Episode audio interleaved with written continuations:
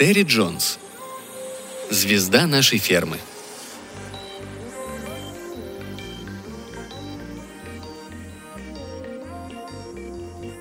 Жил-был пес, который умел исполнять просто удивительные трюки. Мог стоять на голове и лаять собачью хоровую, одновременно подкидывая задними лапами восемь мечей, а передними – играя на скрипке. Но это лишь один из его трюков. Другой заключался в следующем.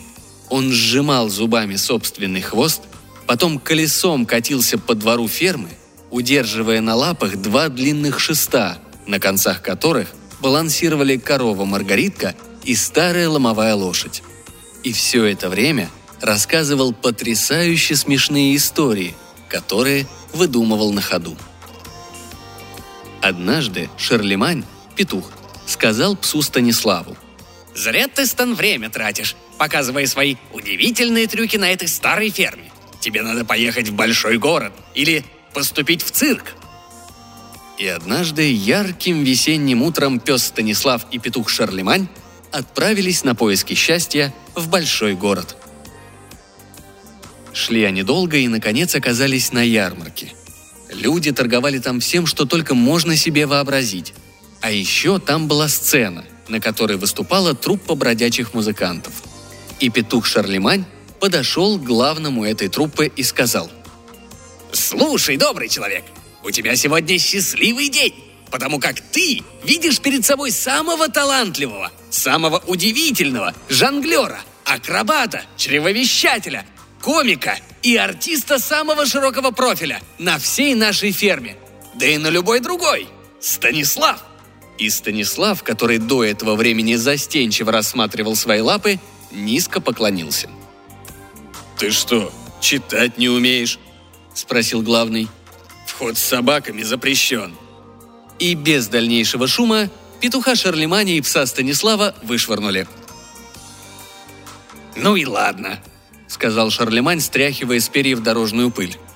«Ты слишком хорош для трупы бродячих музыкантов». Станислав с трудом вылез из канавы. Он был весь в грязи. На своего друга он смотрел жалобно. «Я устал», — сказал он. «Хочу домой, к своему хозяину». «Выше нос, друг мой!» — отвечал петух Шарлемань. «Мы идем в большой город, где красивые дамы и господа увешаны бриллиантами, где герцоги и графы щеголяют рубинами и изумрудами, и где улицы выложены золотом. С твоими-то талантами, да ты в миг их завоюешь, и мы станем богатыми!» И петух с псом вновь вышли на длинную грязную дорогу, которая вела в большой город. По пути им случилось пройти мимо цирка. Петух Шарлемань подошел к дрессировщику, который как раз учил львов стоять на задних лапах и прыгать через кольцо. «Послушай-ка, добрый человек», — сказал петух Шарлемань, «тебе больше не придется заниматься такими глупостями. Позволь представить тебе самого искусного акробата и жонглера, который может не только стоять на задних лапах, но и прыгнуть через 50 таких колец спиной и одновременно удерживать на носу одного из твоих львов. И все это на высоко натянутой проволоке, без сетки. «Я занимаюсь только львами», — ответил дрессировщик. «Но у пса Станислава больше талантов в задней правой ноге, чем у всех твоих львов!» «Это лучшие цирковые львы!» — воскликнул дрессировщик. «А тебя и твою собаку они съедят на ужин и глазом не моргнув. Кстати, им самое время подкрепиться!» И он протянул руку, чтобы схватить петуха Шарлеманя. Пес Стэн, увидев, как оборачивается дело, ущипнул дрессировщика за ногу. «Беги, Шарлемань!» – закричал он. И Шарлемань побежал, что было сил, а Стэн тем временем принялся прыгать и кусать других людей за пятки, поскольку все работники цирка выскочили на дорогу, чтобы прогнать их. «Помогите!» Кудахтал Шарлемань, а работники цирка почти догнали его и уже протягивали руки, чтобы схватить его за шею. Но пес Станислав крутился у них под ногами, и они спотыкались о него. И тут он сказал Шарлеманю. «Прыгай ко мне на спину. Я бегаю в четыре раза быстрее, чем эти клоуны». И они убежали. При этом петух Шарлемань крепко держался за спину пса Стена. Той ночью они спали под забором. Петух Шарлемань ужасно нервничал, но пес Стэн прижался к своему другу, защищая его. Правда, и сам Стэн был не очень-то счастлив. «Я голоден», – бормотал он. «Хочу домой, к своему хозяину». «Выше нос», – сказал Шарлемань. «Завтра мы придем в большой город, где оценят твои таланты. Забудь про этих деревенщин. Говорю тебе, слава и деньги ждут тебя и но его друг уже спал.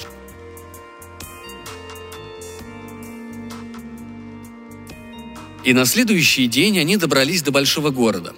Поначалу шум и толкотня привели их в ужас. Не раз приходилось им отпрыгивать в канаву, чтобы на них не наехала повозка или экипаж. А когда кто-то вылил ночной горшок из окна на улицу и его содержимое попало прямо на них, они оба промокли. «О, Господи!» «Как же я скучаю по ферме», — сказал пес Стэн. «Нас никто здесь и знать не хочет». «Приободрись!» — вскричал Шарлемань. «Прорвемся! До самой вершины доберемся!» И постучал в ворота дворца архиепископа. Вышло так, что архиепископ в тот самый момент как раз собирался покинуть дворец. И когда слуга открыл ворота, архиепископ увидел на пороге петуха и пса. «Ваше Преосвященство!» — сказал Шарлемань, низко поклонившись слуге. «Позвольте представить вам самого удивительного вундеркинда нашего времени, пса Станислава. Он делает трюки, которые могут показаться невозможными. Это и вправду чудо!» «Убирайтесь!» — сказал слуга, который от удивления не сразу заговорил. А потом начал закрывать ворота. Но петух Шарлемань неожиданно вышел из себя. «Да послушайте же!» – вскричал он и налетел на слугу, выставив вперед шпоры. Слуга до того изумился, что упал навзничь, а петух Шарлемань вскочил ему на грудь и закричал. «Этот пес гений! Ни на одной ферме, кроме нашей, такого нет! Дайте же ему шанс показать себя!» И пес Стэн, крадучись, неуверенно зайдя в холл, начал выделывать разные трюки – Стоять на хвосте, жонглируя ценными китайскими украшениями, он успел схватить их со шкафа, который оказался рядом, одновременно лая собачью хоровую, которые обычно особенно хорошо нравились свиньям. «А «Мой фарфор!» – закричал архиепископ. «Э, «Немедленно остановите собаку!» И несколько слуг архиепископа набросились на пса Стена. Но Стэн ловко увернулся и, схватив архиепископскую митру, поставил на нее древнюю редкую вазу династии Мин и принялся ею жонглировать. «Ну, не велик ли он?» – воскликнул петух Шарлемань.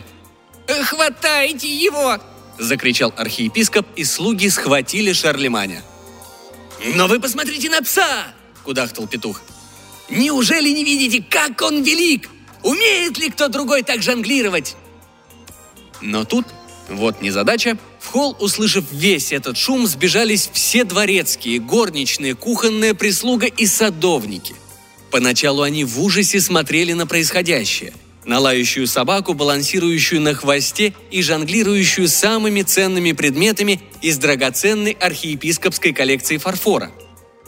«Остановите его!» – снова закричал архиепископ. И без дальнейших указаний все набросились на беднягу Стена – а тот исчез среди размахивающих рук и бегающих ног. Как результат, весь самый лучший фарфор архиепископа, разумеется, разбился о пол и разлетелся на мелкие осколки. «Посмотрите, что вы наделали!» – завопил Шарлемань. «Э, «Посмотрите, что мы наделали!» – воскликнул архиепископ. Э, «Послушайте, вы оба грязные, у вас такой вид, точно вы спали под забором, от вас несет содержимым ночного горшка, и вы осмелились ворваться в мой дворец и разбили мой лучший фарфор? Что ж, придется вам заплатить за это. Бросьте их в мою самую жуткую темницу!» И только слуги архиепископа было собрались сделать это, как сверху послышался чей-то глаз – «Прошу всех помолчать», — сказал Глаз. Все замерли, и Глаз продолжил. «Неужели вы не знаете, кто я? Архиепископ, какой стыд! Я Глаз Божий!» Архиепископ упал на колени и забормотал молитву, а вслед за ним то же самое сделали и другие. «Так-то лучше», — сказал глаз Божий. «А теперь дайте возможность псу Стену уйти. Он не хотел причинить вам вред». И пса Стена отпустили. «А теперь», — продолжал глаз Божий, — «отпустите петуха Шарлеманя». И они отпустили петуха Шарлеманя. «А теперь закройте глаза и ждите, пока я не разрешу вам открыть их», — сказал глаз Божий. И все закрыли глаза, а пес Стэн и петух Шарлемань понеслись из дворца архиепископа со всех ног. Не знаю, как долго архиепископ и его слуги стояли на коленях с закрытыми глазами, но уверен, что глаз Божий так и не разрешил им снова открыть их, потому что этот глаз был вовсе не глазом Божьим. Это был голос пса Стена. «Я всегда говорил, что ты очень талантливый пес», — говорил Шарлемань, когда они бежали по дороге. «Но я чуть не забыл, что ты еще и чревовещатель». «К счастью для нас», — отвечал Стэн. «Ну, послушай, Шарлемань, я-то всегда буду талантлив, такой уж я. Только лучше бы мне применять мои таланты там, где их оценят, вместо того, чтобы всякий раз оказываться в беде». «Станислав», — сказал Шарлемань, — «пожалуй, ты прав». И два друга вернулись на ферму. И пес Станислав продолжал показывать свои потрясающие трюки другим животным на ферме. И им это нравилось. И хотя Шарлемань иногда кудахтал понемногу по ночам, говоря, что понапрасну растрачивается талант, пес Стэн все равно оставался там, где ему было хорошо и где он чувствовал себя звездой нашей фермы.